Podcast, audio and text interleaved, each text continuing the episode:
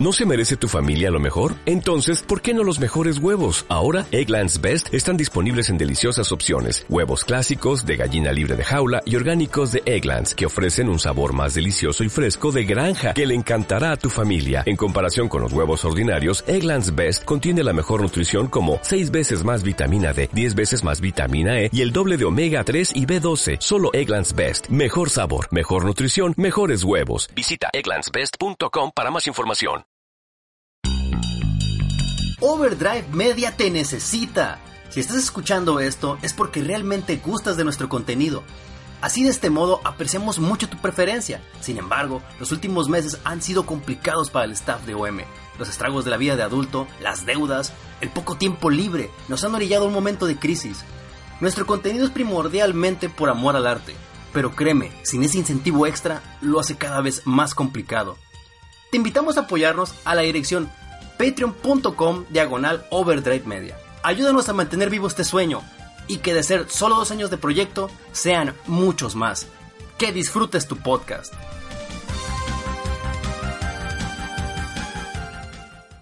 Presented by Overdrive Media.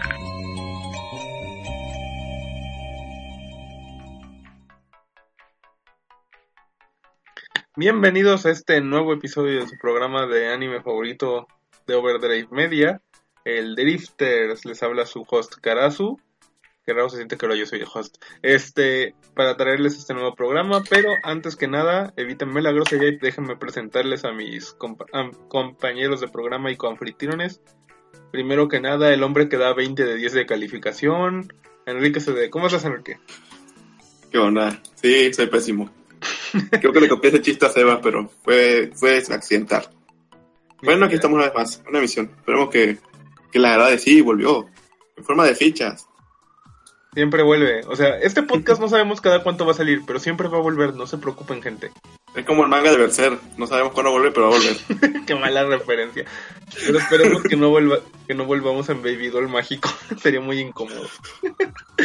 Pero bueno, dejando a un lado los chistes, también nos enorgullece presentarles a un nuevo miembro del, no- del podcast, a quien ustedes ya conocen por su anterior podcast, Línea Roja, el buen Kurohiga de Hitch. ¿Cómo estás, Kurohiga? Hola gente, yo soy Kurohige Ditch, pueden decirme Kurohige, pues estamos esta vez para hablarles de acerca de un anime bastante interesante que da para más, pero pues por desgracia Por desgracia, el estudio decidió hacer Maquila. Es una lástima. Pero ahorita hablaremos de eso. Sí, pero bueno. Entonces, este, ya saben, yo soy Karase Crow, host en este podcast, en el Ongaku, e invitado irregular en el Late Night Show. Recuerden, solo por Overdrive Media. Pero, antes de comenzar, Kurohiga, como acabas de llegar, de recién llegado al podcast, ¿puedes decirnos cómo estuvo tu semana de anime? Esta semana de anime casi no he leído anime. Si han escuchado la, mi podcast, Línea Roja Podcast, um, este, visítenlo gente. Cebollazo. Eh, eh, me he dedicado más a estar leyendo mangas y novelas ligeras. Leyendo el volumen 4 de lo que es la novela ligera de Goblin Slayer.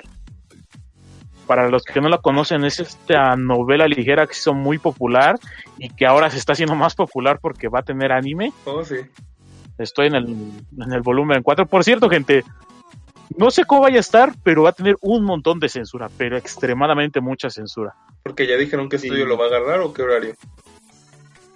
La trama que tiene y Ah. las escenas que tiene. Es que cuando te dicen en la novela que como 10 goblins violan a una tipa de 14 años, pues... No, obviamente eso no va a pasar en tele.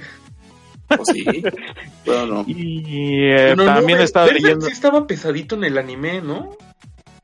Bueno, la saga de los niños perdidos por lo mismo. Pero Sí, sí, pusieron, pero sí, había, sí estaba la escena esta de los orcos, ¿no? Sí, pero muy fugaz. Nada más Ah, como dos ok. segundos. Pues sí, no, no creo que lo pongan entonces. Ese es el pan de cada día, así es que... pues.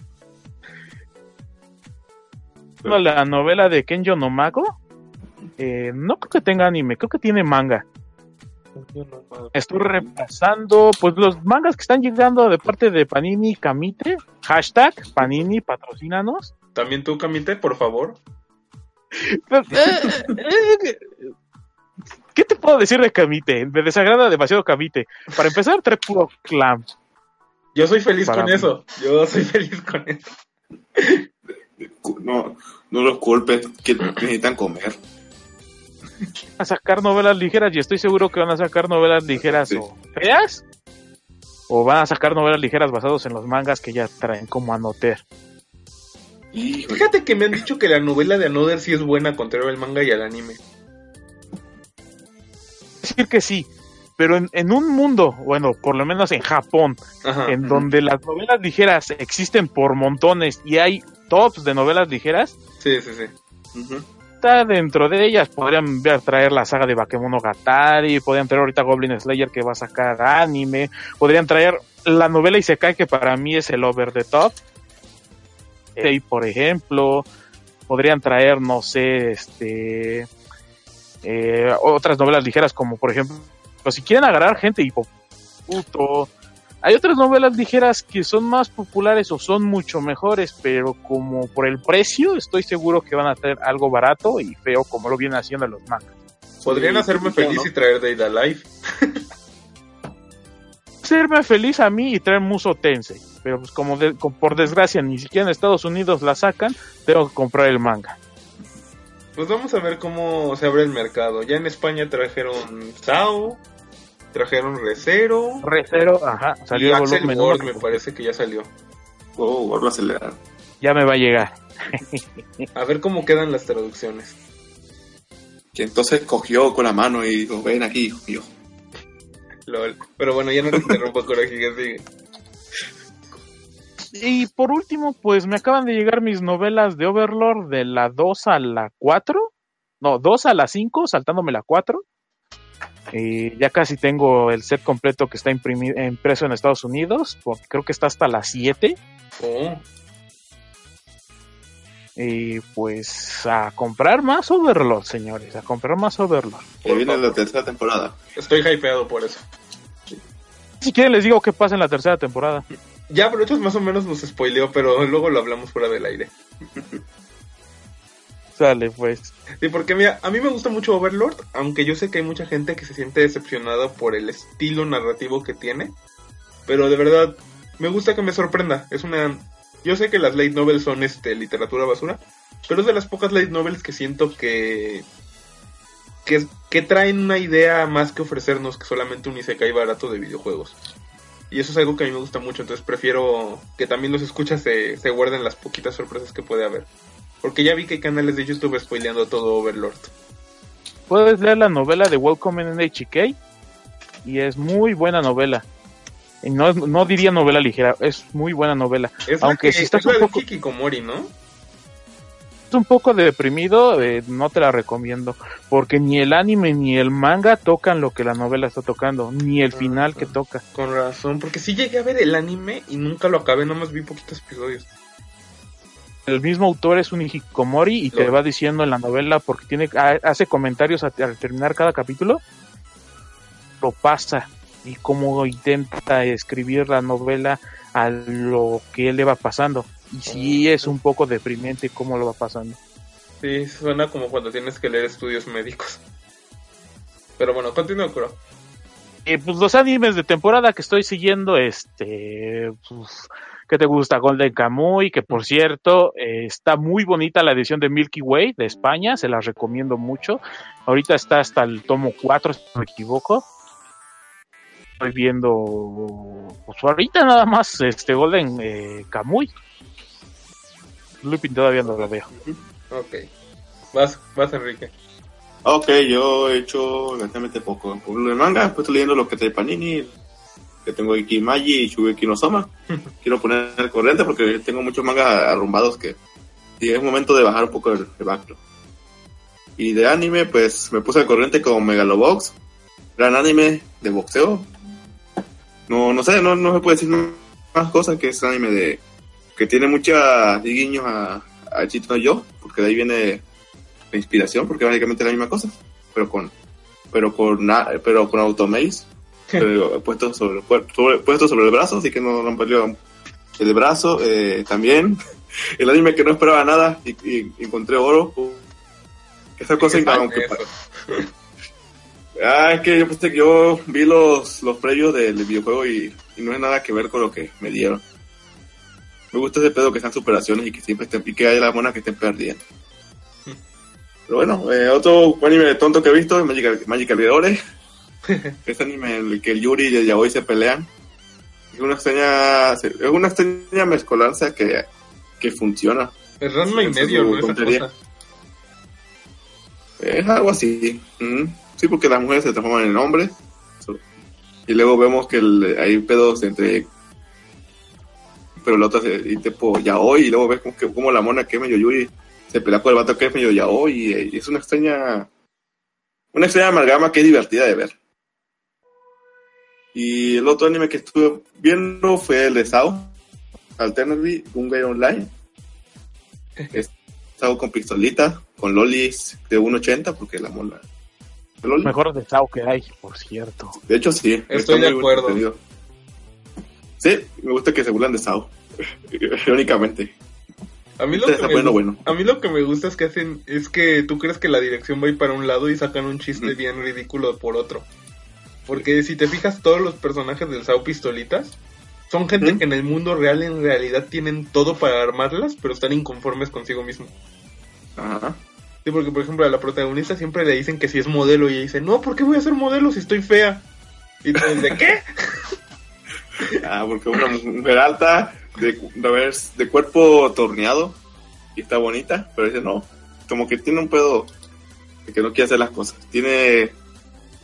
Le molesta ser alta cuando realmente es una virtud. No, por ejemplo, el spoiler, el guardaespaldas, pues en la vida Ah. real está súper rostro y viene acá y en el juego juega como un viejito amargado. Y luego las, las monas que están bien musculosas y mamadas ahí. Te digo, está bien chistoso porque para todos los personajes de esa cosa, todos deberían tenerlas las de ganar, pero están bien inconformes y la comedia está bien vaciada. Sobre todo que me gusta que no, no aplican en la línea argumental de que casualmente el avatar se parece al personaje principal. Aquí cada uno es, es completamente distinto al, a su avatar. Y radicalmente. Y bueno, ya para terminar rápido, eh, me puse a ver la película de Lupin Third que subieron en, en Netflix, la de El Castillo de Caliostro. Ya- Está buena, no, no la había visto. Es con eso de que entré con Lupin the Third con la serie de esta temporada, porque ya, ok, es el momento de entrar a esta cosa. Y ya la como la ¿eh? subieron, me la puse a ver. Está divertida, me gusta el, el humor. Mande. México, sí, Ah, sí la sí. puedes comprar. en Sí, lo tengo que. Está en, creo que la colección de Ghibli. Sí, Que está en la también- colección de Ghibli. Ahí por si la quieren original, ahí está. Si no, pues pueden verla en Netflix. Ya, cada quien puedes gustarla. Sí, es una buena opción para comprarla. Es muy buena, entretenida. Y bueno, ya para terminar, eso fue todo de mi semana, semana con cosas de anime. Ok, ahora voy yo. Este, ya terminé de ver Violet Evergarden. Eh, pronto les haremos una reseña. Yo puedo decir que me gustó lo que vi, pero también entiendo por qué mucho público se sintió alienado con la serie. La neta, es raro que un anime de dos episodios sea tan lento. Y yo creo que sí le juega en su contra, pero también por otro lado es un chick flick. Ah, no, es que yo, mira, yo lo que siento que pasa con ese anime es que se dio lo que se da cada vez que hay un anime popular. Ah, sí. Tirarle tierra por tirar tierra, sea bueno o no. Ajá. Yo pienso que es un anime bueno, sencillamente bueno, pero también le juega mal, que lo elevaron mucho y la gente le tuvo que tirar tierra. Sí. No, es que también, por ejemplo, a mí lo que me sigue apantallando de Violet Evergarden es que, y eso creo que lo dije en uno de los primeros Drifters cuando salió la serie, es que animan a los personajes como si fueran actores. Todo el tiempo están haciendo señas, movimientos, apretando el brazo, moviendo las cejas, los ojos se mueven mucho hacia donde están enfocando. Sí. Es lo y que mí- tratan de hacer ¿Cómo? No, iba a decir que tratan de- también de hacer como que el, el la dirección de artes parezca como si fuera película. Sí, es que eh, esa cosa la puedes ver y está completamente hecha a los gustos y a las sensibilidades de las películas europeas. A mí me encantó por ese aspecto. Yo creo que también, como dice Kurohige, como fue lo que más se hypeó, pues todo el mundo fue directo a, a favor y en contra.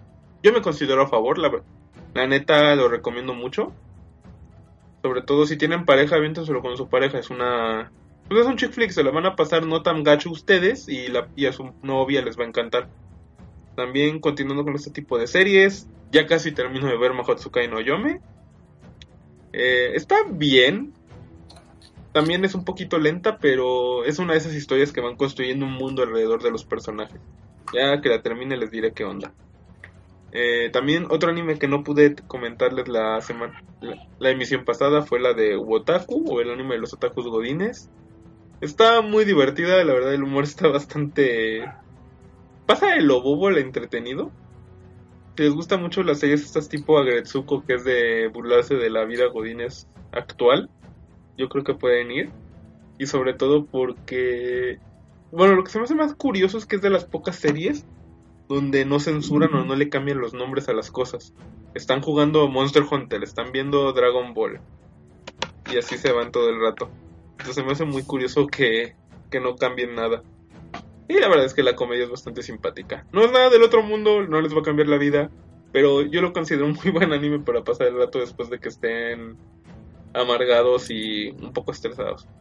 Y también por cuestiones de un foro donde estoy, he visto un par de episodios de Prisma Elia qué mal se pone esa cosa, es todo lo que les voy a decir.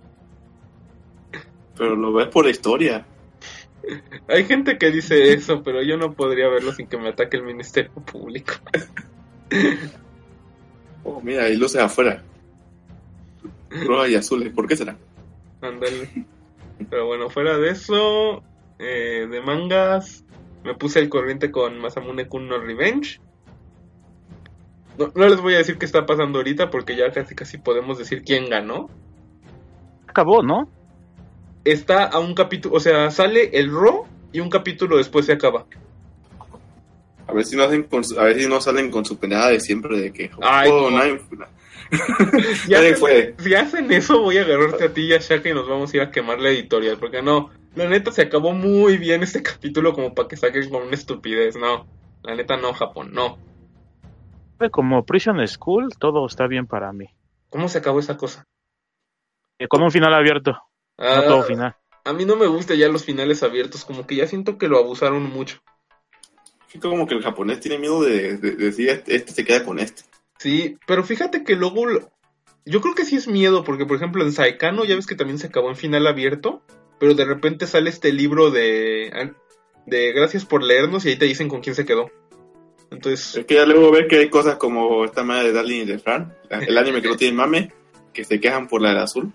Ah, están exagerando. Yo voy al día con esa cosa y neta están exagerando. Están. Están viendo muros con tranchetes en esa cosa. Perdón. Yo no sé de qué trate, este mundo en el que nadie te quiere spoilear, nadie me spoilea. Si quieres, luego nos, luego nos aventamos. Sí, spoilea, menos pienso ver esa cosa, quiero... Sí, o sea, pero fuera del aire, para que no nos lloren en Ajá, el sí, internet. sí. Pero mira, yo insisto, y yo lo dije muchas veces, el misterio era, le estaban haciendo demasiado de emoción con el misterio. Ya nos explicaron el misterio, es otro Guilty Crown, perdón. Pero es una misma tontería, te explican bien poquito, la explicación es otra tontería. No, o sea, yo creo que la Como neta, Shingeki no Kyojin, ¿no? no sé cómo esté Shingeki no Kyojin ahorita, por eso lo comparo con Guilty Crown. Creo que Shingeki no Kyojin está como, va a terminar como la aldea, la película de la aldea. Esa película a mí me gustaba, pero qué horror. Sí, no, pero la neta, así, la tiene. no, pero la neta, si no les interesa ver Darling in the Franks, no lo vean, no, no los va a jalar. Si les llama la atención por el trenecito que tiene ahorita, tampoco se lo recomiendo porque, insisto, la gente está exagerando cosas muy tontas. Yo veo a la gente que se habla de esa cosa y parezco que estoy escuchando a mi mamá, hablando de novelas. Pues es que es una novela, es un es un triángulo amoroso y todo raro. Pero yo insisto, yo fui ahí porque decía que iba a tener escenas de acción, no. Insisto, si me hubieran dicho, vamos a hacer otro Anohana, ahí hubiera estado, porque a mí me gustó Anohana. Pero si me prometen una serie de acción, denme una serie de acción, por favor. Pero no termine como Kaminori Shiru no se cae el manga. Todo está bien para mí. Estoy de acuerdo contigo, Kuro. Ese manga tuvo un final horrendo. Tuvo un final y ya. Pero- no, lo siento, Enrique, no. Sí, sí, sí, sí, sí, sí sé a lo que van. Sí, Compraron su dolor, pero ah, a mí igual, pero sí. Sí entiendo por qué dicen eso. Sí, sí, sí. Pero mira, si algo aprendí de Rakudai y el hecho de que no tengamos una segunda temporada ahorita es que Japón no está listo para saber que te puedes casar. Y sí, Abner, eso, es un spoiler. Lo siento. Ya casi tres años y no me he quitado ese meme de encima. Pero bueno, fuera de eso, eh, ¿qué otro manga estaba leyendo? Ah, ya me puse también al día con Kakegurui. Eh, no sé qué van a hacer ahorita, pero eh, siguen siendo apuestas estúpidas. Estoy entre. Ah, y ahorita están apostando con juegos que sí existen en la vida real. Entonces no, no es tan difícil de ver. Y aparte de eso, también como que tienen su teoría de la conspiración de fondo, que parece estar 2-3. ¿Qué otro manga he estado leyendo? Ah, leí un capítulo de Boruto por morbo. ¿Qué existe Boruto, eh? Realmente. Sí sé que es porque quieren seguir vendiendo Pierrot con el, el nombre de Naruto, pero pues que el mangaka no tiene dignidad. Realmente no. no. tiene dignidad. Yo creo que no. Se le cae el- No debe tener. ¿Qué hago para vivir? Ah, me entro en pánico y lo voy a, voy a hacer. No, secuela de Naruto. ¿Suena? Eso me suena a otro mangaka. Una obra que se llama Senseiya. LOL. Ya, pero ha hecho su sella de boxeo, su sella con mecha. ¿Pegaron Senseiya o tuvieron popularidad? Ah, Bueno, entiendo, sí. sí. mira, sí, mira, leí Boruto por morbo y porque Sebas dice que si el manga sí está bueno. No lo aguanté, no aguanté el capítulo que puse y lo quité luego luego. Este, igual que Kurohige, yo creo que nada más es porque el mangaka le, el mangaka quiere seguir sacando dinero fácil, o la editorial, o Pierrot, no sé quién de todos, o todos probablemente. Pero la neta, mm, no, no, la neta ya. O sea, sí me gustó Naruto hace 10 años, ahorita ya no. ¿Mm? Eh, no creo que Boruto me guste ahorita, no creo que me guste mañana ni el año que viene. Boruto, ¿para qué va dirigido? ¿Para qué público va dirigido seguro? En teoría, ¿va para el joven o para el que vio Naruto? Es que es lo que yo no sé. A ver, Es que de verdad, Kurohige, ¿tú crees que el joven pueda leer, llegar y ver Boruto así de la nada? que es como un reboot de Naruto. Ok. Hecho, pero en extremo mal hecho. Sí, y sí, sí. Tiene motivaciones estúpidas a más no poder. Si a mí me molestaba Naruto, esto es de uy. Siento que es para un público joven por lo mismo de que a Naruto, a Boruto lo siento más como un millennial. Sí, sí. Sí, tienes razón. Sí. ¿Cómo va? Esperemos que viene la cosa, esperemos que ya venga la corsella de Boruto. Ay, la neta no, ni lo vamos a ver. o sea, yo vi con Sebas como 10 episodios de Boruto. No me gustó. El diseño de personajes se me hizo horrendo. Siempre he dicho, siempre he dicho que Kishimoto es uno de los peores diseñadores de ropa que hay en el mundo. Los personajes sí están muy millennials. Eh, no, no, no enganché, o sea, de verdad. A mí me gustaba mucho Naruto al inicio, pero y pensé que iba a ser como ese rollo. Muy, muy al principio Boruto como que sí lo trae, pero luego se pierde. Entonces, no, ya, yo no soy fan. Yo no soy fan, no soy el público. No les voy a mentir diciendo que me decepcionó, porque pues Naruto mismo me decepcionó hace como 8 años. Entonces, no. La neta, nada más leí ese capítulo del manga porque estaba perdiendo el tiempo en Manga Fox y me salió como recomendación. Sí, pero fuera de eso, la verdad, este, no he hecho la gran cosa. Espera, espera, espera, Carazo. Ah, Dijiste Manga Fox, que no aquí apoyábamos a lo 100% legal. sí apoyamos a lo 100% legal, pero también soy jodido. Saludos, por cierto. Por cierto, saludos. No, la neta, siempre lo vamos a decir, chavos. Apoyen la, apoyen la verdad, este. Si pueden apoyarlo, apoyen. También no sean tan caca. Sí, no, porque Pero tampoco también. es obligación. No, no, no, y también no los vamos a obligar si usted, porque sabemos que el que piratea va a piratear toda su vida y nunca va a comprar original, o a veces quizás se arrepiente, no lo sabemos. Pero tampoco les vamos a estar con una pistola en la nuca diciendo, no, compren original. Nosotros les decimos, apoyen lo original, apoyen lo que les guste. Pero la neta, ni Kakeguru ni Masamune Kun están legalmente en México, ¿cómo quieren que lo lea? Y el manga de Boruto no ha llegado, así que. Está en España, creo. Sí, Pero- está en el tomo sí. 3, creo. Ah, yo pensé que apenas lo iban a traer, qué horror. Ah, no, sí, sí, sí, apenas lo trajeron. Lo recordaba mal. Ah, ok. Sí, pero- Sí, pero la neta, este, nosotros recomendamos que apoyen, pero también, si su manga no está legalmente en su país, pueden irse con el amigo fansub. Siempre ha sido la regla del anime. Y nunca la vamos a negar. Digo, creo que por nuestra edad todos, no- todos nosotros sabemos cómo se distribuía antes el anime. A todos nos, compró, nos tocó ir a comprar anime pirata. A todos nos tocó este descargar zips pesadísimos para leer un tomo de manga o a veces hasta un capítulo. Todavía tenía VHS de Pokémon cuando empezó a salir.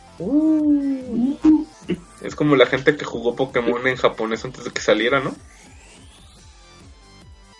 Eran tiempos oscuros, eran tiempos bien fastidiosos.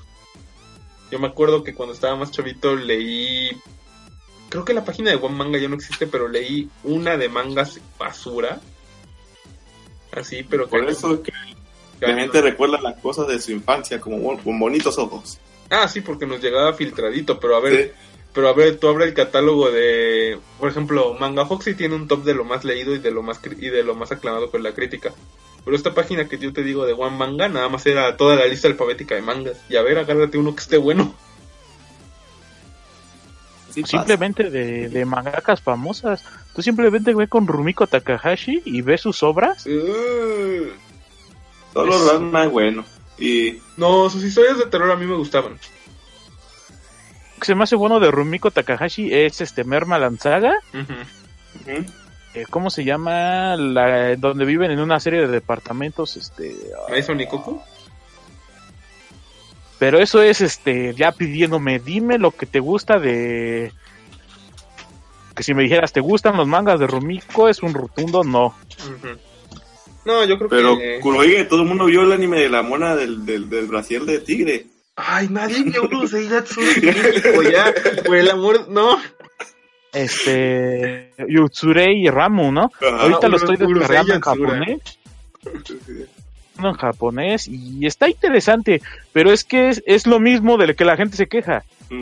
La gente se queja de que ahorita el anime tiene muchos protagonistas que son este pervertidos, son idiotas, muchas heroínas que nada más están enseñando piel y eso. ¿Saben de qué se trata ese, ese manga que hizo famoso Rubiko Takahashi?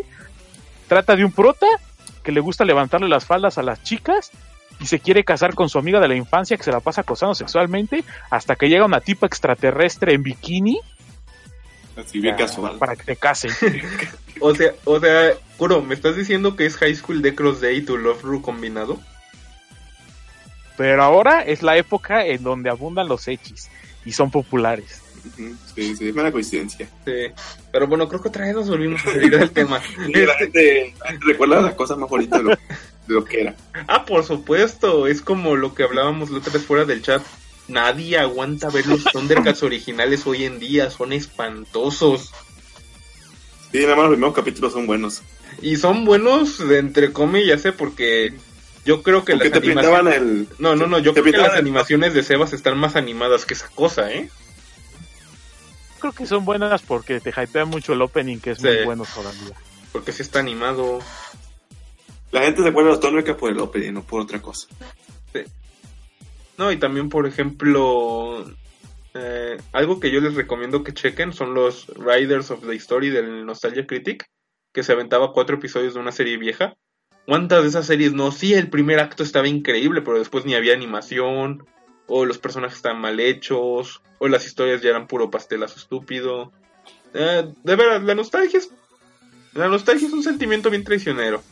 Y siempre va a haber series para, para todo público. Tampoco nos podemos quejar de cómo está la programación ahorita, porque ni siquiera es para- está dirigida a nosotros. Pero sí, yo apoyo que los Thundercats nuevos sí están feos. Pero, Sí, no, no, sí, es que pues, eso es lo evidente. ajá. Sí, yo también estoy en contra de que las caricaturas traten a los niños como tarados, pero... Y por ejemplo, si yo tuviera hijos no los dejaría ver eso, no porque... No porque me parezca ofensivo o algo, sino porque de verdad creo que tratar a un niño como tonto es fomentar algo que no está bien. Pero bueno, otra vez nos volvimos a salir del tema. Vamos a irnos a un pequeño corte y ahorita regresamos con la reseña.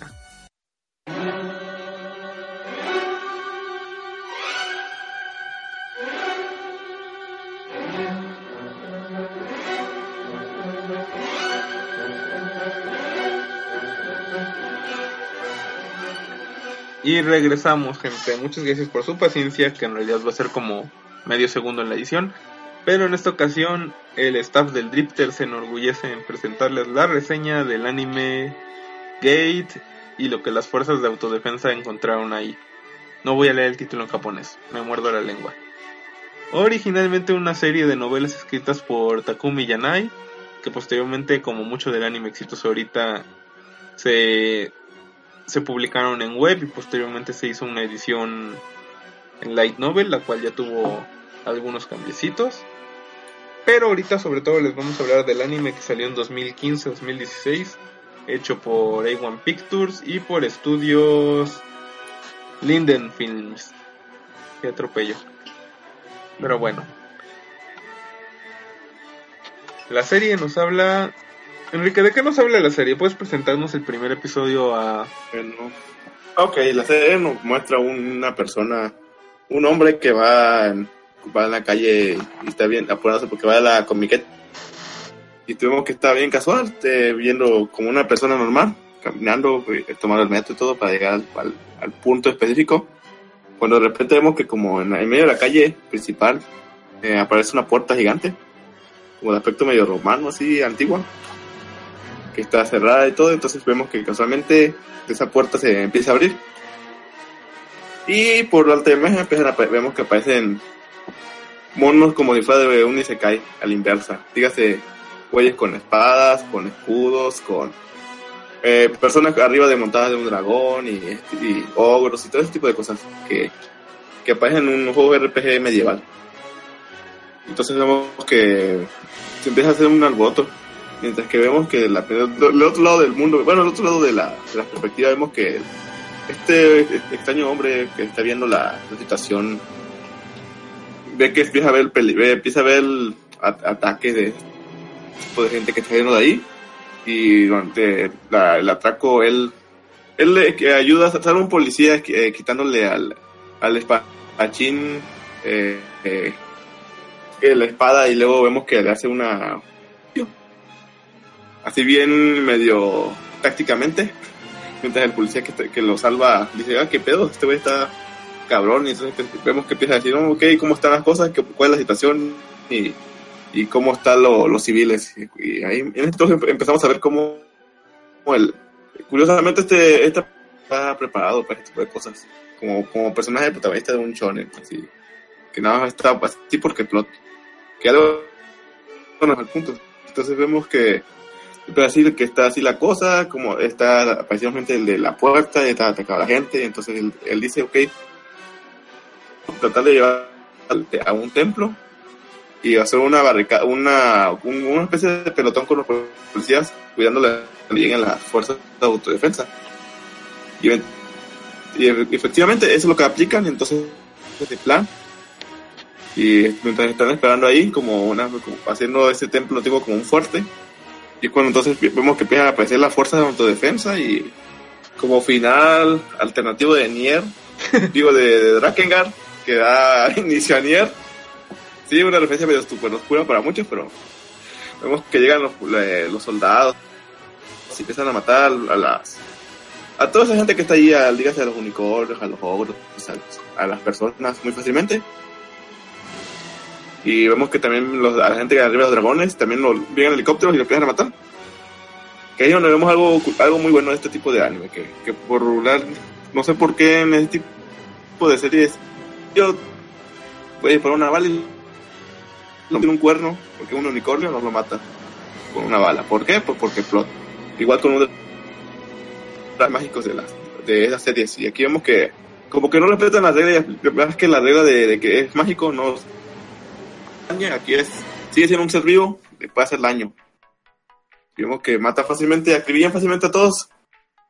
Y vemos que también ya cuando se compone la calma, vemos que empiezan a atrapar un poco de gente. De los que se dan a esa puerta, los empiezan a, a batir, a amarrar y, y cuando vemos que empiezan a hacer el... Que nos descubrimos quién es el ese, ese personaje que, que ayudó a, a detener a- que hubiera más baja de víctimas, evitó que hubiera masacre. Ah, Y muy bien, eh, no sé si quieren, alguien quiere seguir. Bueno, Mm, pues yo, quisiera- yo quisiera decirles algo. Nada, este, un, un. Eh, la serie de novelas ligeras terminando y tiene una segunda continuación, una segunda temporada en las novelas ligeras. Sí. ¿Y esa de qué es va? que O sea, ¿continúa la historia o es Ah. otro equipo? Por favor, otro plot. eh, hasta donde yo sé es otro equipo, porque como, bueno, aquí hay una pequeña historia rápido. Sí. Se pasó su traducción al inglés y al chino. ¿Por qué? Porque para el chino les estaba llegando la versión censurada y no quisieron seguirla traduciendo. Por ende, los que están traduciendo al inglés también pararon su traducción porque les estaba llegando la versión censurada. Eh, un año después se retoma la traducción en chino y se retoma la traducción en inglés y por ende se retoma la traducción en español. Así es que hasta ahorita nada más hay traducido hasta el inglés, hasta el volumen 8. Mm, y pues nos faltaría dos para alcanzar este, la versión japonesa, que es la segunda temporada de la novela. De hecho, hay otra novela Isekai Oh, que se llama este Top eh, o Top Army, algo así, no recuerdo bien. Menos gay. Entonces es muy parecida. De que chequen estas novelas ligeras. Va, Ok. pero bueno. Muy bien. ¿Quién, sigue con él? Para Yo. que no. Este, nuestro protagonista va a ser Yoji Itami, que es un miembro de las autodefensas japonesas. Y aparentemente un miembro muy capaz, pero que nunca le ha gustado resaltar. De hecho, la razón por la cual resaltan el ataque de Akihabara es porque literalmente no hay nadie más capacitado que él. Que es puro azar. Entonces él se vuelve el héroe. Y es este cuando él se, él se decide apuntar a esta misión para explorar este nuevo mundo. Porque como de costumbre, es un mundo que nos atacó, tenemos que defendernos. Y además, este. Pues puede haber recursos, porque nuevo mundo. Ya nos acabamos los de este. Puede haber lolis. LOL. Por cierto, Kurohige, quisiera que nos mencionas. En la novela explican un poquito el trasfondo de las fuerzas de autodefensa. Porque actualmente en nuestro mundo, pues Japón no tiene ejército, tiene una especie como de guardia nacional, hasta donde tengo entendido. Entonces, ¿podrías explicar un poquito del tema o la novela nos dice algo? Mm, Creo que no. Creo Sí, que, creo que se cortó. creo que se cortó. Bueno, según la historia de Japón, cuando eh, Japón perdió la Segunda Guerra Mundial, Estados Unidos básicamente los obligó a firmar para que para que no tuvieran ejército, pero tienen una especie de autodefensa que son, son soldados, pero no son soldados. Básicamente pueden tienen gente prepara- eh, entrenada militarmente, pero no pueden salir de su país por el acuerdo que tiene con Estados Unidos. Básicamente los los obligaron a, a firmar esto, te matamos. No, de hecho están ¿Ah? así. ¿Estás ahí? Ah, sí, sí. Perdón. Ah, sí, como iban diciendo, este, y sí, en la novela te explican hecho. De hecho, en la novela hacen un poco más hincapié en el ambiente político eh, con los demás países, porque se ve mucha intervención de Estados Unidos hacia Japón que quiere controlar esta puerta y quiere este dominar eh, pues el otro lado de la puerta y está hablan acerca de la ONU que quiere interferir con todo esto y quieren quitarle el poder a Japón acerca de la puerta y mandar a, a la gente y pues dominar esta puerta. Y más adelante vemos pues científicos y pues bueno, es un poco de spoiler, que mm, si quieren lo digo más adelante, pero hay científicos que llegan a explorar por qué es todo esto de la puerta. Perfecto. Bueno, Bueno, para, ya para terminar, te spoiler un poco. Bueno, eh, en esta puerta vamos a descubrir que efectivamente estamos en un mundo de fantasía aparentemente típico, pero hay algo que está... ¿Cómo? Sí, algo dice que hay. Ah, ok, es que me marcaba que Kurohige estaba hablando. Pero bueno. Vemos que es nuestro típico mundo de fantasía al que estamos acostumbrados. Pero hay dos detallitos aquí que cambian Gate de la mayoría de los isekais. Uno, nuestro protagonista es un adulto. Dos, no se tuvo que morir para llegar a este mundo. Tres, es una invasión de nuestro mundo al mundo fantástico y no viceversa. Bueno, a lo que me refiero es que el protagonista llega por voluntad, no lo trae. Hay otros isekais que manejan algo parecido, ¿eh? De hecho, el isekai como tal es que el protagonista termine yendo al otro mundo y que tenga sus recuerdos, independientemente de si se muere, es transportado, o simplemente viaja. De hecho, hay uno muy conocido en donde es un tipo universitario, bueno, es un tipo ya que trabaja en una oficina, un salarimán, que resulta que te- tiene mm, cierto poder este de un mundo, de bueno, de un reino en este mundo paralelo quiere y seguir la estirpe de su familia. De hecho, le dice, oye, quiero que te cases conmigo y vienes para acá y se lo propone. Y de hecho, hasta le da como dos o tres meses para que se despida y termine todo. Y termina yéndose, termina teniendo hijos, termina siendo el rey de esta nación.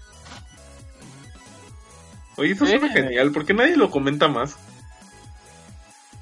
Eh, De hecho, yo estoy pensando hacer una reseña, pero pues en el mundo del Isekai es que es muy amplio, extremadamente amplio. De hecho, yo estoy pensando en hacer un podcast de del Isekai, desde hablar su historia, cómo empezó en la revista Dengeki Bunko y cómo ha terminado ahorita.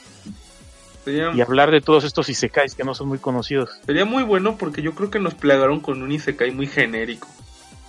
Lo que pasa es que el Isekai se dio a conocer más, entre comillas, aunque el Isekai como tal existe desde Zero no Tetsukaima. No, inclusive desde antes, las guerreras mágicas y la visión de Scaflone y Fushigi Yugi. Prefiero las novelas ligeras, porque en las novelas ligeras es donde eh, se creó su boom. Ah, eh, y fue en esta revista este Dengeki Bunko. De hecho, llegó tal extremo que la revista dijo que para los próximos concursos, este, las próximas novelas, se prohíban, se prohibían ni se caes ah, sí, por lo vimos. de que hubo una sobresaturación. Caes entretenidos, ¿eh? Y muy viol Ahí se cae desde, desde que hay una niña que reencarna en otra niña en este mundo y su vida es genial, hasta que una niña reencarna en una tipa ciega y su familia la ama. Este, ahí se cae en donde un tipo muere y reencarna en, en un tipo que sufre que no está escrito y toda la Isekai se, termi- se basa en que él quiere venganza de las formas horribles y grotescas. De todo, de todo, de todo, de todo, de todo. Hay extremadamente muchos. Sí, A lo mejor porque nos dimos, no, no, no fuimos Perdón, con una idea de que el Isekai es, es casi igual. Un vato muere y va a un medieval y, y todo De hecho, en muchos no Isekai. mueren, ¿eh? Ah. En muchos no mueren. Hay, eh, por ejemplo, el que más me gusta, que es uno que se llama Muso Tensei, él, sí, bueno, sí muere, pero reencarna en un bebé. Ah, un poquito como Y, Next lo- y el- de hecho, en este que reencarna en un bebé, empieza la historia desde que es bebé, desde que nace. Años desde que va creciendo, va creciendo. De hecho, en Línea Roja Podcast hicimos un programa especial de Mahou Tensei. Escúchenlo, Hay muchos- descárguenlo. De diferentes tipos. Yo sí le diría que no se vayan por la pinta que nos dejó Sword Art Online, que nos deja Gate. Bueno, Gate no tanto, porque sí se despega un poco del Isekai como tal. Pero que se vayan a buscar más, porque hay un sinfín de Isekais que les puede llegar a gustar. Sí, que, sí, como dije, como que nos fuimos con la idea de que, o mucha gente sobre todo, que el, el Isekai es algo, un adolescente que muere y tiene un mundo RPG y, y funciona, o casualmente medieval. Simón. Son de comercio, como tal. Ni siquiera son peleas, comercios. Un tipo que gestiona una ciudad que tiene el poder de crear. Eh, hay uno que tiene el poder de, de que una diosa se enamora de él y es una yandere. Y en un mundo yandere. Tú pide. Ok. Ahí Isekai para tirar, da un montón. Está bien, eso es bueno que haya variedad en un solo género. Este, al llegar a este mundo nos topamos con que están siendo atacados por un dragón. Bueno, más bien encuentran una villa destruida por un dragón y rescatan a una chica que resulta ser una elfa. Y Ah, dato curioso, por ejemplo, vemos que el, el capitán que Yoji, Yoji Tami junto con es, es otaku ah, y le gusta todo ese pedo de anime y básicamente él vio la oportunidad también está ahí por, porque hizo una, un acto heroico y le subieron dos rangos y tú tienes experiencia vas y también aproveché ya, ya acelerado el ratón dijo bueno vamos a ir a lo mejor encuentro había dragones y ogros puede que sea como un el vato piensa puede que sea como un RPG o como uno de esos de series que me gusta de anime y a lo mejor encuentro una mujer una chica gato un típico, fetiches de anime, de, de otaku. Y por ejemplo, cuando vemos al, encuentra a la elfa, se, vemos que Eli junto con el, el, el Ah. chofer del carro se emocionan. ¡Oh, Dios mío, una elfa! Se ponen bien mal los dos. Así como cuando como cuando gritan como niñas, así, ¡ah! Sí, pero oh, sorpresa, están bajo el ataque de un dragón, así que no pueden fan, fangirlear mucho. Y esto, aquí vemos algo, durante, ya cuando van a este mundo vemos algo bueno que tiene este anime. De que van a ese mundo y la gente no habla japonés. Ah, sí. Hablan su idioma raro de ese mundo. Tienen su propia lengua que no ni, ni, ni una conocida de este lado del mundo. Y vemos como al principio, ¿vale?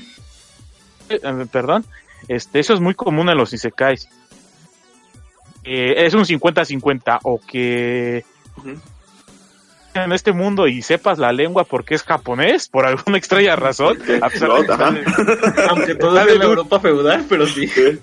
la Europa feudal, todos sean rubios, castaños, con ojos azules, japonés, o tienen su propio idioma, pero pues como tú acabas de llegar y eres un bebé, pues vas aprendiéndolo poco a poco. O como en Zero no Tsukaima que usan un hechizo para que aprenda el idioma. Cosa o lo que te transporta, pum, por alguna razón, Ya, aprendiste el idioma. Ya es chingón. Poderes mágicos. Literal. Sí, y aquí eso es bueno porque vemos, vemos que, que no aplican mucho. Y, bueno, también eso del- de que uno está acostumbrado. También yo iba con la idea de que este tipo de, de series siempre las llevas por eso. Porque casualmente el lugar donde que van, el lugar donde hablan el idioma. Y aquí esto es un poco común en el anime. O al menos en series así, el cual vemos que. De anime, re- respecto a anime, no tanto a, a novelas o light novels. No, no estamos tan acostumbrados a ver ese tipo de cosas. Y vemos como eventualmente el, el soldado va aprendiendo el idioma de este lugar y vemos que también la maguita que rescataron antes, antes en- en- durante el viaje también está tratando de aprender. Ujú, la elfa. No, la, la maguita. la- Ah, pero la maquita se les une por voluntad. Ajá. Pues ya, vamos, se salvan al- al- a la elfa y encuentran al dragón. ¿Qué caso? Sí. Entonces, este, que también aquí hay algo muy interesante, que aunque la invasión la pudieron repeler relativamente fácil, eh, es porque tenían como que dragones más chiquitos. Entonces ya, aquí ya que se tienen que enfrentar a un verdadero dragón ya tienen muchas dificultades. De hecho, después en la serie van a dar como que especificaciones disque biológicas.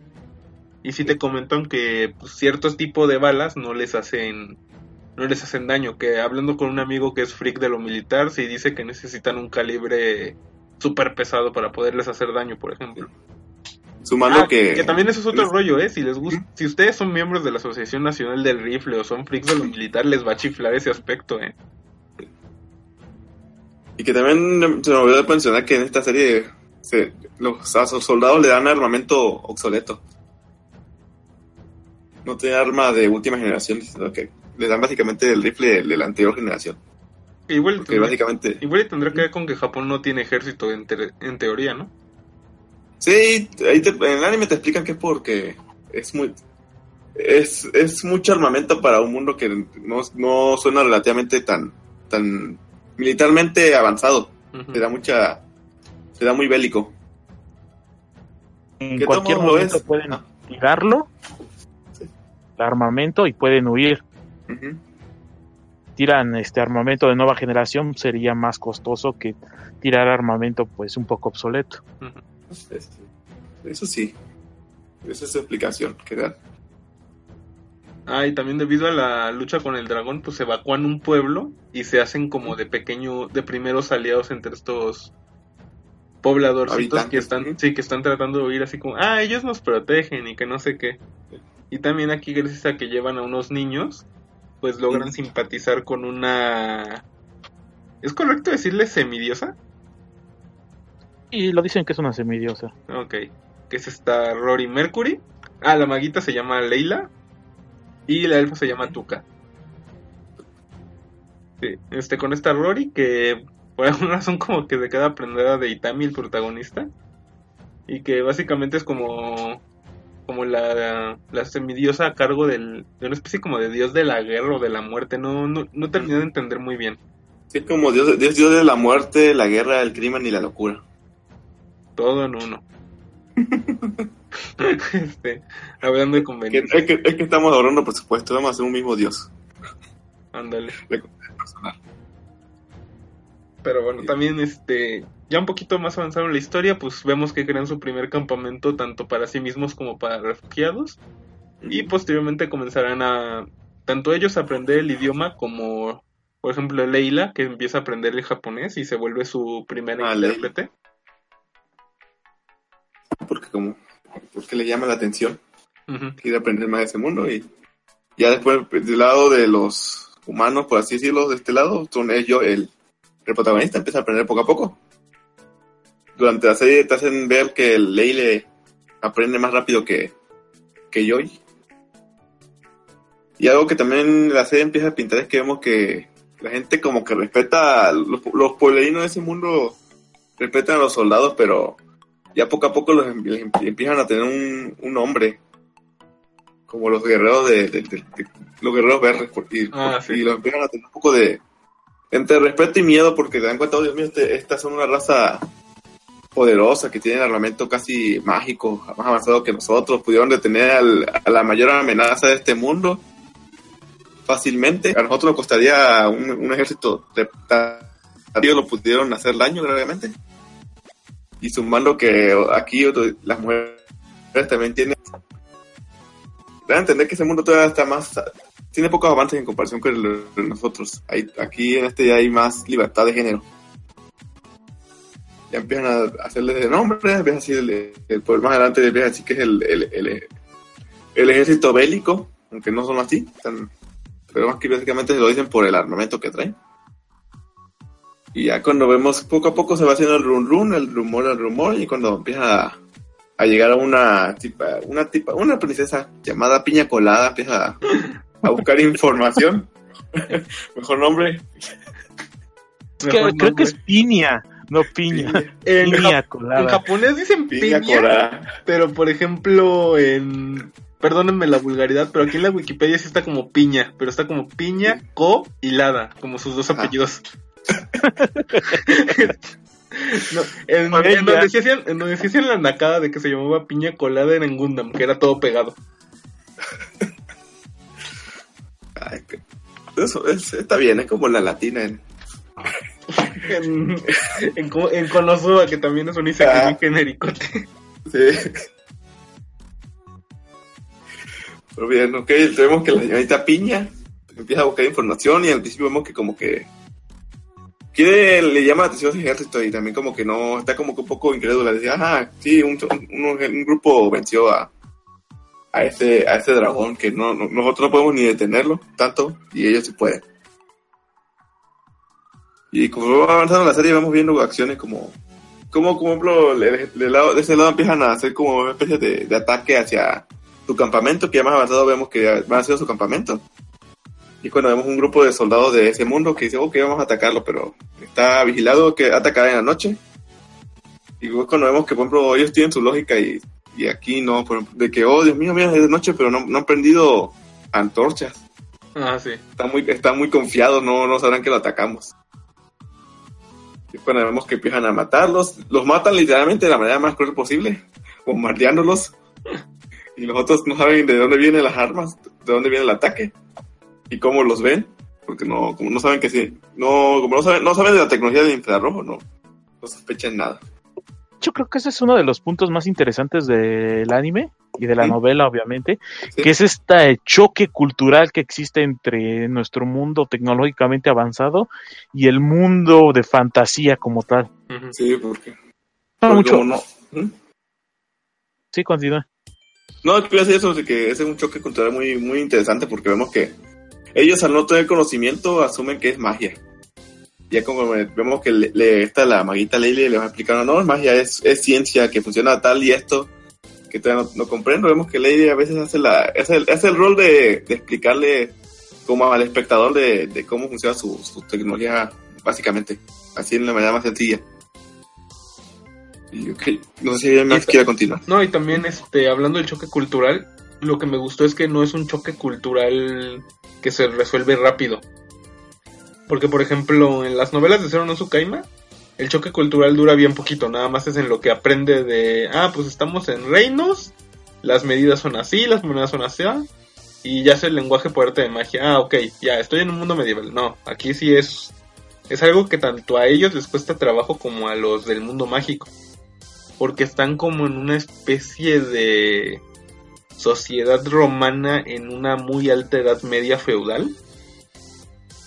Y obviamente pues todavía se manejan como reinos, comarcas, ciudades, villas. Y de hecho es la princesa Piña la que decide, ¿saben qué?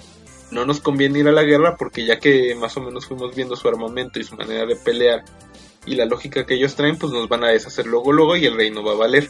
Hay que firmar un tratado de paz.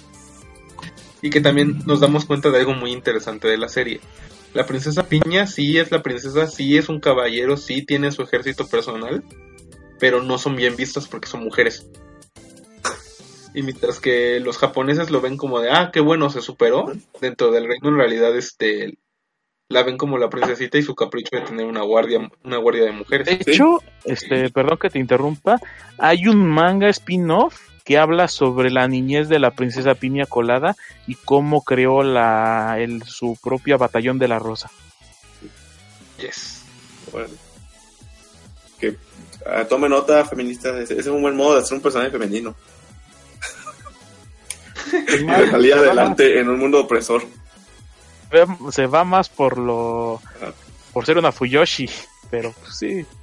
Es que estaba chava y no, no conocía nuestro mundo y se, se, fue por el mal camino, pero ¿qué le vamos a hacer? Nadie es perfecto. Es que la, la fueron a refugiar con una Fuyoshi mayor, entonces... Si, es, algo aprendido de esas cosas que se contagia bien rápido, entonces ya saben chavos, cuiden a sus sobrinitas y a sus hermanitas. Porque al rato les van a prestar un manga y de repente, pum, ya van a ser Fuyoshi. ¿Qué que es todo la literatura, de su mundo, va a ser interesante. Ah, hay una buena escena de eso, no lo voy a spoilear, pero... Ah, esa escena está bien rara, pero sí, sí me dio risa. y también, este, pues bueno, al, menos en este punto de la aventura, ya comienza la parte semipolítica de que ya tienen esta ciudad, la van creciendo. Pero también por un lado están las relaciones diplomáticas entre Yoji, la princesa Piña y el reino, porque como que el reino no le quiere hacer mucho caso a la princesa, pero pues ella dice, no, es que saben que sí tenemos que hacerlo porque o establecemos negocios de paz con ellos, o nos matan, nos pueden o nos, o nos pueden invadir y ya no va a quedar nada de nosotros. Mucho de esto en base al bombardeo que les aplican que pues, sí, erradicó a los malos en segundos. Con la mejor rola que pueden poner a ver, vamos a hacer un ataque. ¿Qué hacemos? ¿A qué va silencio? No, en este caso no, no. Vamos a hacer algo distinto y fue la, la, la cargata de las valquillas. Las, las personas que hayan visto la película de Apocalipsis Now, es una increíble referencia a esa película. No lo había visto, tengo que volver a verla. De hecho, en el anime está muy bien hecho, ¿eh? y me encanta ver esa escena. Sí, esa es una de las mejores escenas que, que hay en esta cosa. O sea, Neta, si no, si no han visto Gay o algo, nada, pongan Cabalgata de las Valquillas en Gay, en YouTube y vean esta escena. Está, está muy buena. Está muy buena. O sea, a mí me da risa por la ironía, pero sí está muy buena. Sí, y me, gusta también, ahí donde vemos, por ejemplo, que este mundo aplica lógica como, como si estuviera, como si fuera algo que no conozcan la tecnología cuando, cuando dice, oh, Dios mío, Pegasus de hierro. Elefantes, este, elefantes de hierro ven todo muy mágico, no, no, no tienen explicación porque es algo que nunca han visto. Es cuando la piña colada, como dijo de Carazo, de que dice que hacer pedos diplomáticos con este ejército porque o nos, o nos hacemos o, no, o nos aniquilan. Tienen con qué. Es algo que, por ejemplo, tanto las hace mucho entrever de que, de que Japón tiene el poder para eliminarlo fácilmente, pero nunca lo aplica. Porque pedos democráticos. Porque hay que vender el ejército. Ah, también porque, por si no se han dado cuenta, spoiler, esto es un comercialote para las autodefensas japonesas. Y de hecho creo que sí funciona. Como decían en los Simpsons, hay tres formas de tener este comerciales, los liminales, los subliminales y los hiperliminales. Oye, tú imbécil, únete al ejército. ok, que, básicamente es eso. El Ivan japonés. Sí. Sí, básicamente es eso. Que de hecho de aquí empezaría como que un mini acto, que es este, vámonos todos a Japón a las pláticas de paz y, y también a pasar reporte, porque obviamente todo esto se tiene que reportar y se tiene que presentar al gobierno japonés porque inclusive en este mundo no todos están de acuerdo con volver a tener ejército. Que de hecho el juicio no se los vamos a spoilear, pero es muy divertido, no solo por el choque cultural que ahora causan ellos en nuestro mundo, sino también porque así se comporta la prensa. Y también, como guiño guiño, tiran un poco de caca a los derechos humanos. Que nada más abren del trabajo. También. también. Que hablan por, porque no ven la situación. O porque creen que todos estamos en primer mundo. Pero no spoileremos mucho, esa escena está buena. Es un, es un Sí. comercial diplomático, pero está muy entre- entretenido de ver. Eh, es un, sí, o sea, es un, es un comercial diplomático, como dice Kurohige. Pero la verdad es que, bueno, al menos nosotros eh, en países ahorita, como estamos ahorita, que no estamos en una guerra constante. Bueno, en México sí, pero no, no una guerra literal. Sí es, sí es entendible porque haya gente que no quiera tener ejército o porque no, o porque digan de, ah, es que se nos murieron 200, pero salvamos a 1500. Sí, porque sí es entendible, cualquier baja humana es una pérdida lamentable, pero es guerra, es inevitable. Y También más si hay es ataque sorpresa. Vale. Parte de la de la cultura japonesa del ah, bueno no me, no me acuerdo qué palabra quería decir pero te están demostrando cómo es el modo de pensar de los japoneses los japoneses son personas que entre comillas son patriotas, pero al ser un país que ha vivido tantos años en paz, con una baja delincuencia y con una presión social tan alta. Tienden a tener un patriotismo hacia sus personas muy marcadas. De hecho, hay una frase que le dice el rey a Itami, no a Itami, sino al que iba con él, que era representante de Japón, que le dice Ah, el min sí, el de diplomacia. que ellos quieren mucho a su gente. Asia le dice que sí, que porque el reino está formado de la gente. Y aquí hay una muestra de eso. Eh, por- eh, si hubiera gay se hubiera desarrollado en otro país, la historia se hubiera desarrollado completamente diferente. Porque tienen otra cultura. Aquí siento que quieren darle a entender al público Que tenemos cómo es la cultura y el modo de pensar japonés. Sí. Porque siempre te, dan hincapié de que tienen el poder. Pueden destruirlo, pueden op- oprimirlos y pueden aniquilarlos, pero no lo hacen. Tratan de irse Sí, al sí. democrático, al diplomático y a la paz. Sí, porque los japoneses son muy, diploma son muy diplomáticos en todo lo que hacen. Si no me creen, vean Shin Godzilla. Sí. Porque, por ejemplo, si esto se hubiera hecho en Estados Unidos, hubiera sido otro Transformers. América. Vamos a atacar todo. Ah, hubiera- por, por- hubiera Sí. sido Team America. ¿Cómo se llamaba la película esta de títeres? No me acuerdo, sí, sí me acuerdo cuál dices, pero no me acuerdo cómo se llama. Sí, Team America, Force America, no me acuerdo. Tienen América, creo. Esa, hubiera sido Team America Sí, si Team esto se America. hubiera desarrollado en Estados Unidos. Y en México hubiéramos sido una narconovela. Ah, no, ¿verdad? Vamos a venderles droga. Creo que lo de moda es este novelas acerca de cantantes. Sí, pero estoy refiriendo a cómo operamos como país. O sea, si- se hubieran metido narcos y estarían traficando drogas. Hemos vendido a Estados Unidos. Y la trata, Y la trata, comprando- trata de waifu. Y es- Trata de, Es, es lo que te iba a decir, íbamos a tener una trata de elfas bien cabrón. vamos a ver un upload de, de, de- Hay que, hay que ponernos a escribir esa novela, eh. Me cae que si nos, si nos publica alguien. su mujer gato y su mujer ángel. Tortilla, porque también sale. Ah, sí, está la espía. Y ahí verías a Ángeles. Trump con una de cada una. Sus mujeres ángeles, sus mujeres medusas. O sea, ¿qué más tipas sale? Ahí. Gato, conejo. Las lobas, las con ah, sí, las conejos que eran de se extingue. La medusa que nada más sale una niñita.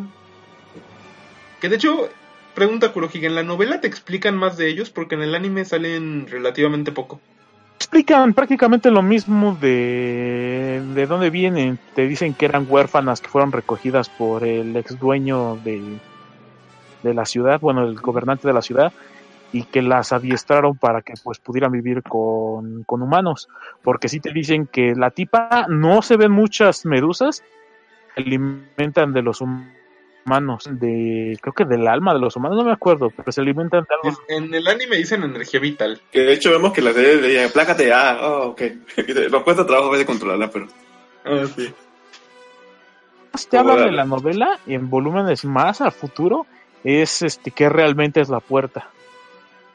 Oh, Oh, vale. pero bueno. También durante este arco de estar en la, en la paz, en Japón, en las negociaciones de paz, ocurre algo que cuando yo lo vi, dije, claro, tiene todo el sentido que esto sucediera si estaría pasando en nuestro mundo.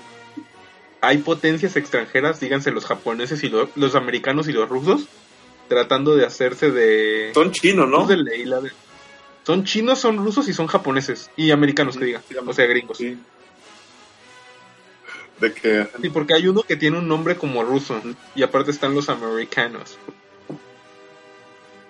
Y están pues tratando de capturarlos y llevárselos. Y de hecho, aquí vemos cómo Japón está amarrado de las manos con Estados Unidos. Y la neta es que me encantó ese detalle de que sí tomaron en cuenta eso y le da comillas, comillas, realismo. Sí. Y pues sí, a mí me hizo todo el clic de cuando lo estaba viendo de sí, claro, tiene sentido que esto pase. Ya, no son mágicas con amor. ¿Cuál es tu plan? Ah, y que todos los nombres de la Sí. operación son cosas de Fate. LOL, pero sí. Ah, algo que Ya ya está. está. No, te nos mencionar es que, por ejemplo, el, el Yoji Tami, que es el protagonista, e- es, es casi el que venta boina roja, tiene tantas cosas, con decoraciones y de cosas. Es un Ranger. Ajá. Este. Ay, ¿cuál es su rango militar? Se me olvidó. Él es teniente. Es- Ah, es teniente. Perdón, es que fuera de broma, yo no tengo servicio hecho, entonces no sé nada del ejército. Este. Siempre se refieren a él como teniente Itami. Ah, sí. Sí, las que le dicen Itani son las chicas, nada más. y vemos que también la otra, la, la, la soldada chaparrita chichona, que es la, creo que es Kobayashi. Es Kobayashi. Sí, es. Es Kuribashi. Es Kobayashi, Ah, Kobayashi, ah. Porque Kurokawa es la médico. Sí. Siempre de verdad, no mames, este güey va en contra de, mi, de lo que conozco como este tipo de gente. Y luego también en la escena cuando se escapan vemos que también tiene, estaba casado. Ah, sí, que está, está divorciado. Ah, dice, no mames, has hecho de todo, tú has hecho de todo. ¿Cómo es posible que un otaku haya hecho de todo? Eso está bien divertido también. Que, que tiene buenos momentos así de, de humor y de, y de chistes. Sí, y luego de eso sería volver al mundo mágico, ya con la idea de hacer negociaciones de paz. Sí. Y pues también la princesa Piña, pues más decía de que sí, tenemos que irnos a la paz, sí o sí, porque de plano este mundo está demasiado avanzado para nosotros. Japón no es más que una microparte de él, entonces si todos se interesan en nosotros, ya fuimos. No ganamos porque no. Sí, o sea, Sí. sí, no, básicamente es pierdo o pierdo. Y también vemos que ya empiezan a, a venderles cosas, A cambio de metal. como mapas, herramientas. Ah, en su este, tienda. Sí, que es en su tiendita. En la colina Ay, de Arnes, en donde llegó por primera vez, se hace la base y empieza a crearse una ciudad. Sí. Te empiezan a vender cosas. Sí, empiezan a, para cambiarlo con materia prima. Oro a cambio de, de tecnología. Crea la moda, ¿no? Sí, Porque también. dicen que las, las mujeres ricas y nobles están buscando la ropa y la tela diseñada y hecha por los japoneses. Ah, sí, sí lo comentan. Hay un intercambio cultural. Pero también descubrimos que Piña no es la única, no es la princesa heredera, que hay un príncipe heredero. Y que este cuate sí es este. Por ponerlo en términos rápidos, un ultranacionalista. Y que él no quiere. Él no quiere irse a la paz, porque no, porque eso bajará a su país. Y que hay que ir a la guerra, aunque eso implique exterminarnos. Aunque no sepa cómo, fun- no sepa cómo funciona ni, ni, ni sepa, le, conozca al enemigo. Pero hay que guerra, hay que dar guerra. Y no le creo a mi hermana Sí, que- porque es mujer. Sí, que básicamente es como en Hogar y no Seraph, que también ya ves que a los ultranacionalistas les tiran un chorro de tierra. Entonces yo creo que es el autor como que abogando por este, este tipo de mentalidad que existe en Japón. Ujú. Si no me creen, pónganse a estudiar un poquito de política actual japonesa, es un pachangón.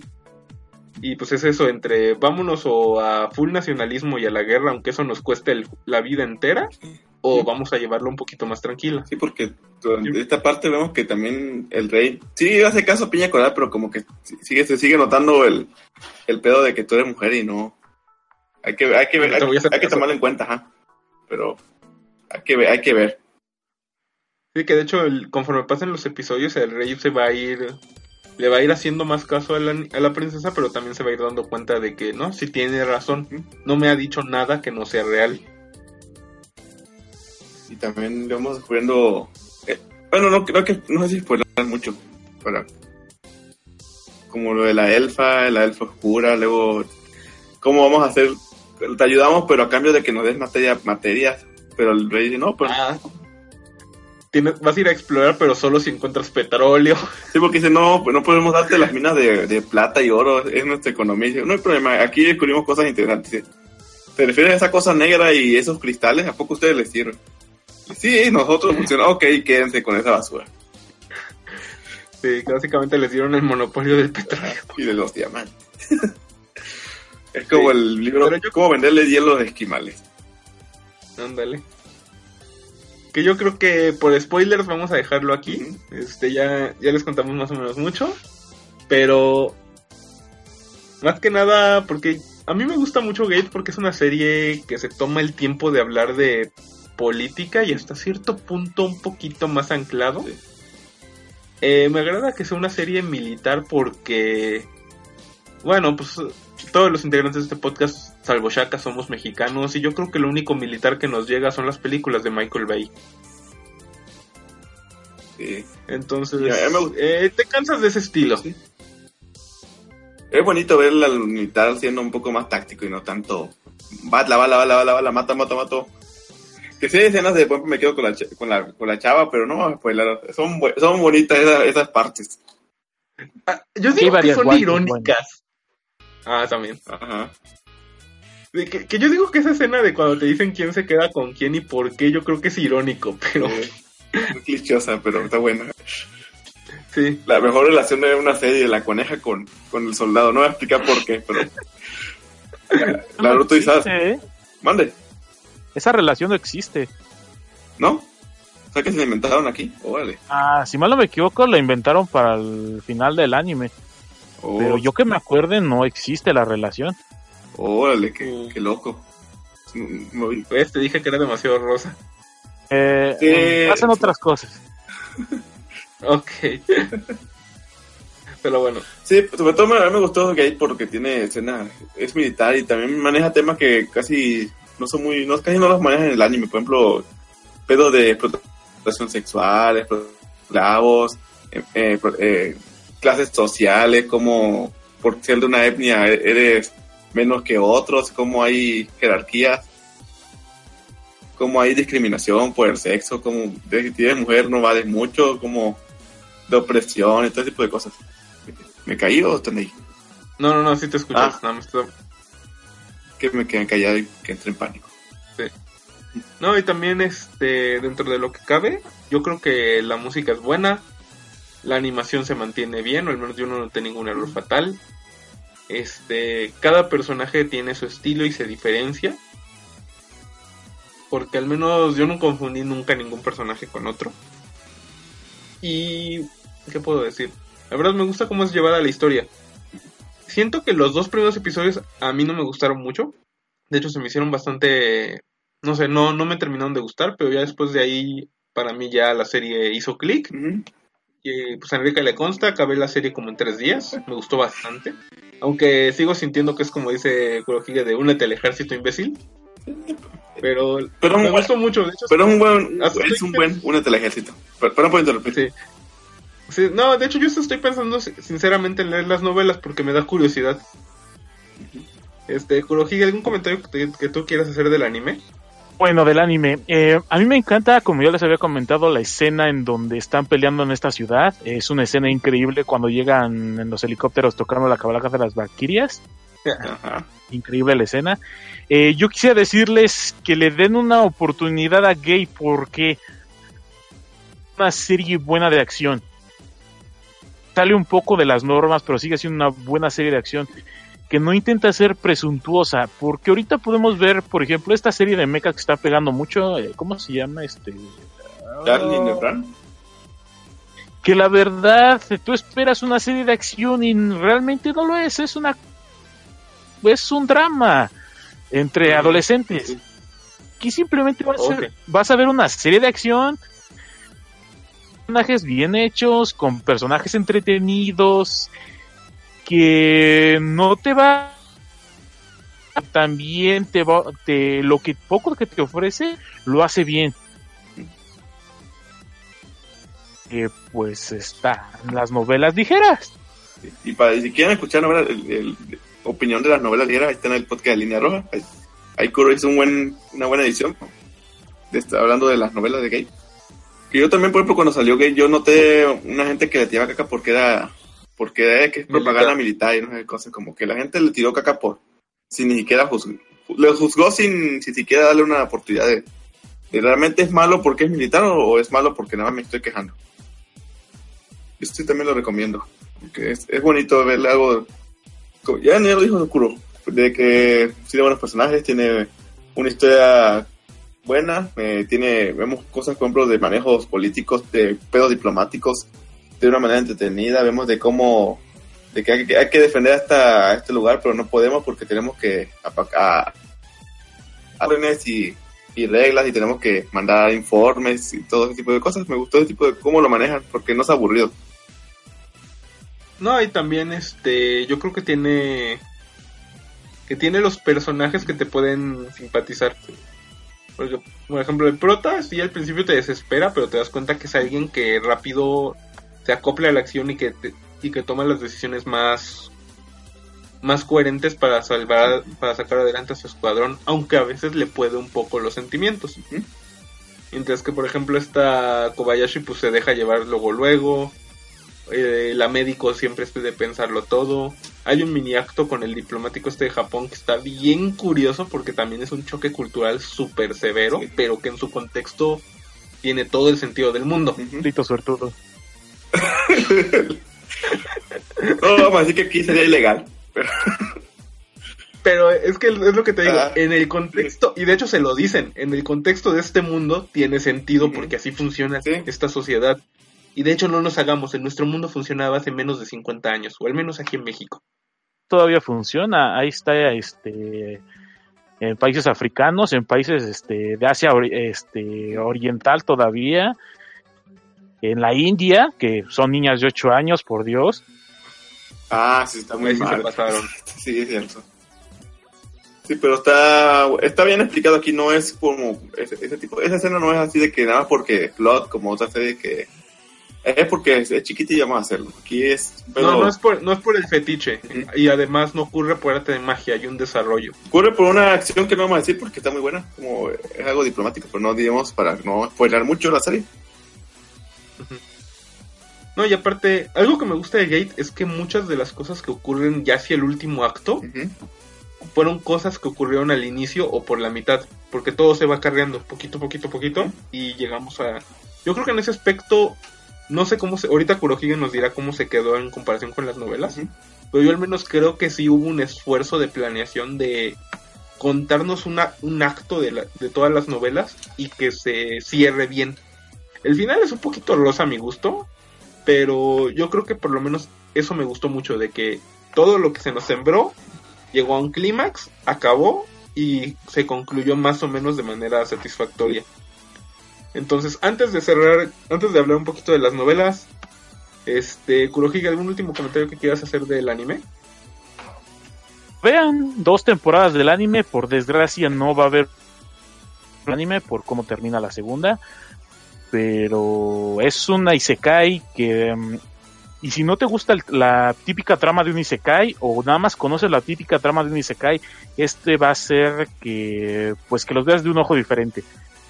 Que sepas que hay isekais que son diferentes, no todo es lo mismo. Pero bueno, Kurohige, a como se quedó el anime de las novelas, en ¿tú crees que vale la pena volver a, volver a empezar desde tomo 1 las novelas o recomiendas que agarren el tomo donde se queda en el anime? Yo te podría decir que tomen el tomo desde que se queda el anime, que por desgracia, te- y es lo, lo último que hay traducido, Sacaron recientemente y que tradujeron el volumen 7. El volumen 6 no existe, por cierto, traducido ni al inglés ni al chino. Oh, qué loco. No, no. Se saltan del 5 al 7. El 7 ya es lo que no se vio en el anime. Bueno, te hablan otras cosas. Pero si a mí me piden mi recomendación, yo diría que sí, que se salten al volumen 7. ¿Por qué? Porque la adaptación a la- al anime lo hicieron muy bien. Excepción del final de la segunda temporada del anime, pero todo lo demás es una adaptación muy buena a lo que se hizo en el, en el en la novela ligera, al anime. Aunque sí hay escenas un poco más subidas de tono en la novela ligera que, pues, obvias razones no podían poner en un anime, tanto. A lo mejor es porque yo leí la novela ligera, que es la versión censurada, tal vez. Es mucho la diferencia. Eh, a la novela llega a ser un poco descriptiva eh, de más a veces, pero aún así este, creo que es suficiente con el anime como para saltarte al volumen 7 de la novela y continuar la historia. Eso es bueno. Que esté, Eso es bueno saberlo. que te respete tanto un poco la serie. Como como dices, el final fue hecho así a lo mejor para, para terminarlo, porque a lo mejor ten- tenían pensado esto, a lo mejor- esto a lo mejor no, no continúa. Lo dejamos así cerrado. Si continúa puede avanzar, podemos adaptarlo, si no, pues aquí se queda. Bueno, opiniones finales. Enrique, Mande, ¿cuántos Michael Bays les das de 0 a 10? le doy 10 Bumblebee de... No, le doy 9 Bumblebee de 10. Sí, sí, sí, bueno. Ok. Kurohige, ¿tú cuántos Michael Bays le das? Yo le doy ocho y medio explosiones. Perfecto. Yo le voy a dar ocho y medio banderas al aire. Como pueden ver, yo creo que, que fue una serie que de apreciación fue totalmente positiva aquí en el podcast. La recomendamos. El anime se encuentra completo en Crunchyroll, tanto en español de México como de España y en Estados Unidos. Eh, las novelas, como ya oyeron, son un relajo en las traducciones, pero Kurohige las recomienda. Pero, No sabemos cómo esté la secuela. Ah, hablando de portadas, ¿qué portadas más vergas para poner el anime? Por ejemplo, considero que ponían las portadas de así todavía Malcolm Bay, aviones atrás, explosiones, los güeyes posando como, como que hubiera un pedo así grande. Bien gringo el, el arte que usaron para la versión de, de aquí, para, para promocionar el anime. Sí, la verdad es que sí le supieron llegar al Sí. público gringo. Habrá que ver qué opinan los gringos de esta cosa. Oh, será muy bueno preguntarlo. Fíjate que tengo curiosidad Sí. porque cómo lo manejan y sería algo que a ellos les gusta, pero no sé cómo lo verían en anime. Probablemente no les lata porque Japón siempre, bueno, Japón siempre ha sido visto por los gringos como un adversario muy peligroso. En el- Entonces habrá que ver. y en el anime, pues no dejan muy bien a Estados Unidos. No, de hecho los vemos como unos trácalas. Hay que quitarlos por los ideales de América. Pero bueno. Enrique, ¿cuáles son tus días de contacto? Ok, me pueden encontrar a mí en, en Facebook como Enrique CD, en Twitter como Enrique CD, en PCN, bueno, PlayStation Network, como, eh, como le quieran decir, como, Enrique CD, igual. Eh, aquí me pueden encontrar de vez en cuando cuando grabamos en, eh, en el Ongaku, ahí, con, ahí grabo también con Karasu, ahí donde ponemos música de rola china. Y ahí también grabando en la óptica con Toyadomon y Axe, que es un podcast que sale cada quincena. Y esos serían todos mis medios de contacto. Muy bien, Kurohige, ¿a ti cómo te encontramos? A mí pueden encontrarme en, con Facebook como Lina Roja Podcast. También pueden escucharme en Obra Media. Visiten el blog de Lidia Roja Podcast, gente, que hablamos de novelas ligeras y de mangas. Porque pues, ya hay muchos de anime. Sí, está bien. Es bueno escuchar recomendaciones más un poco honestas sobre el anime, sobre todo el manga, que siento que es un medio que casi nadie toma, ni las light novel, como que nadie recomienda. Simón. Bueno, yo soy Carlos Crow, me encuentran en Twitter como arroba Crow, en Facebook como Carlos Crow, también en Steam. Este, también en cuanto a podcast, me encuentran aquí en el Drifters, ocasionalmente en el Late Night Show y en el podcast que tengo de música con Enrique, el Ongaku no se cae. También no olviden suscribirse al Mixler de Overdrive Media, Mixler diagonal Overdrive-media, para que les avise cuando vamos a grabar. También denle like a la página de Overdrive Media en Facebook y a la página del Drifters y de Línea Roja, obviamente en Facebook, para que vean diferente contenido que se está subiendo a lo largo de los días. No olviden que Overdrive Media también tiene un Patreon donde pueden donar para tener uno que otro contenido exclusivo y elegir si donan a partir creo que de 15 dólares que se va a reseñar en el Retrocast. Pero bueno, gente, muchas gracias por habernos escuchado. Esto fue el Drifters edición Gate. Gracias y hasta la próxima. Adiós gente, bye. ¿No te encantaría tener 100 dólares extra en tu bolsillo? Haz que un experto bilingüe de TurboTax declare tus impuestos para el 31 de marzo y obtén 100 dólares de vuelta al instante. Porque no importa cuáles hayan sido tus logros del año pasado, TurboTax hace que cuenten. Obtén 100 dólares de vuelta y tus impuestos con 100% de precisión. Solo con Intuit TurboTax. Debes declarar para el 31 de marzo. Crédito solo aplicable al costo de la presentación federal con TurboTax Full Service. Oferta sujeta a cambios o cancelación en cualquier momento.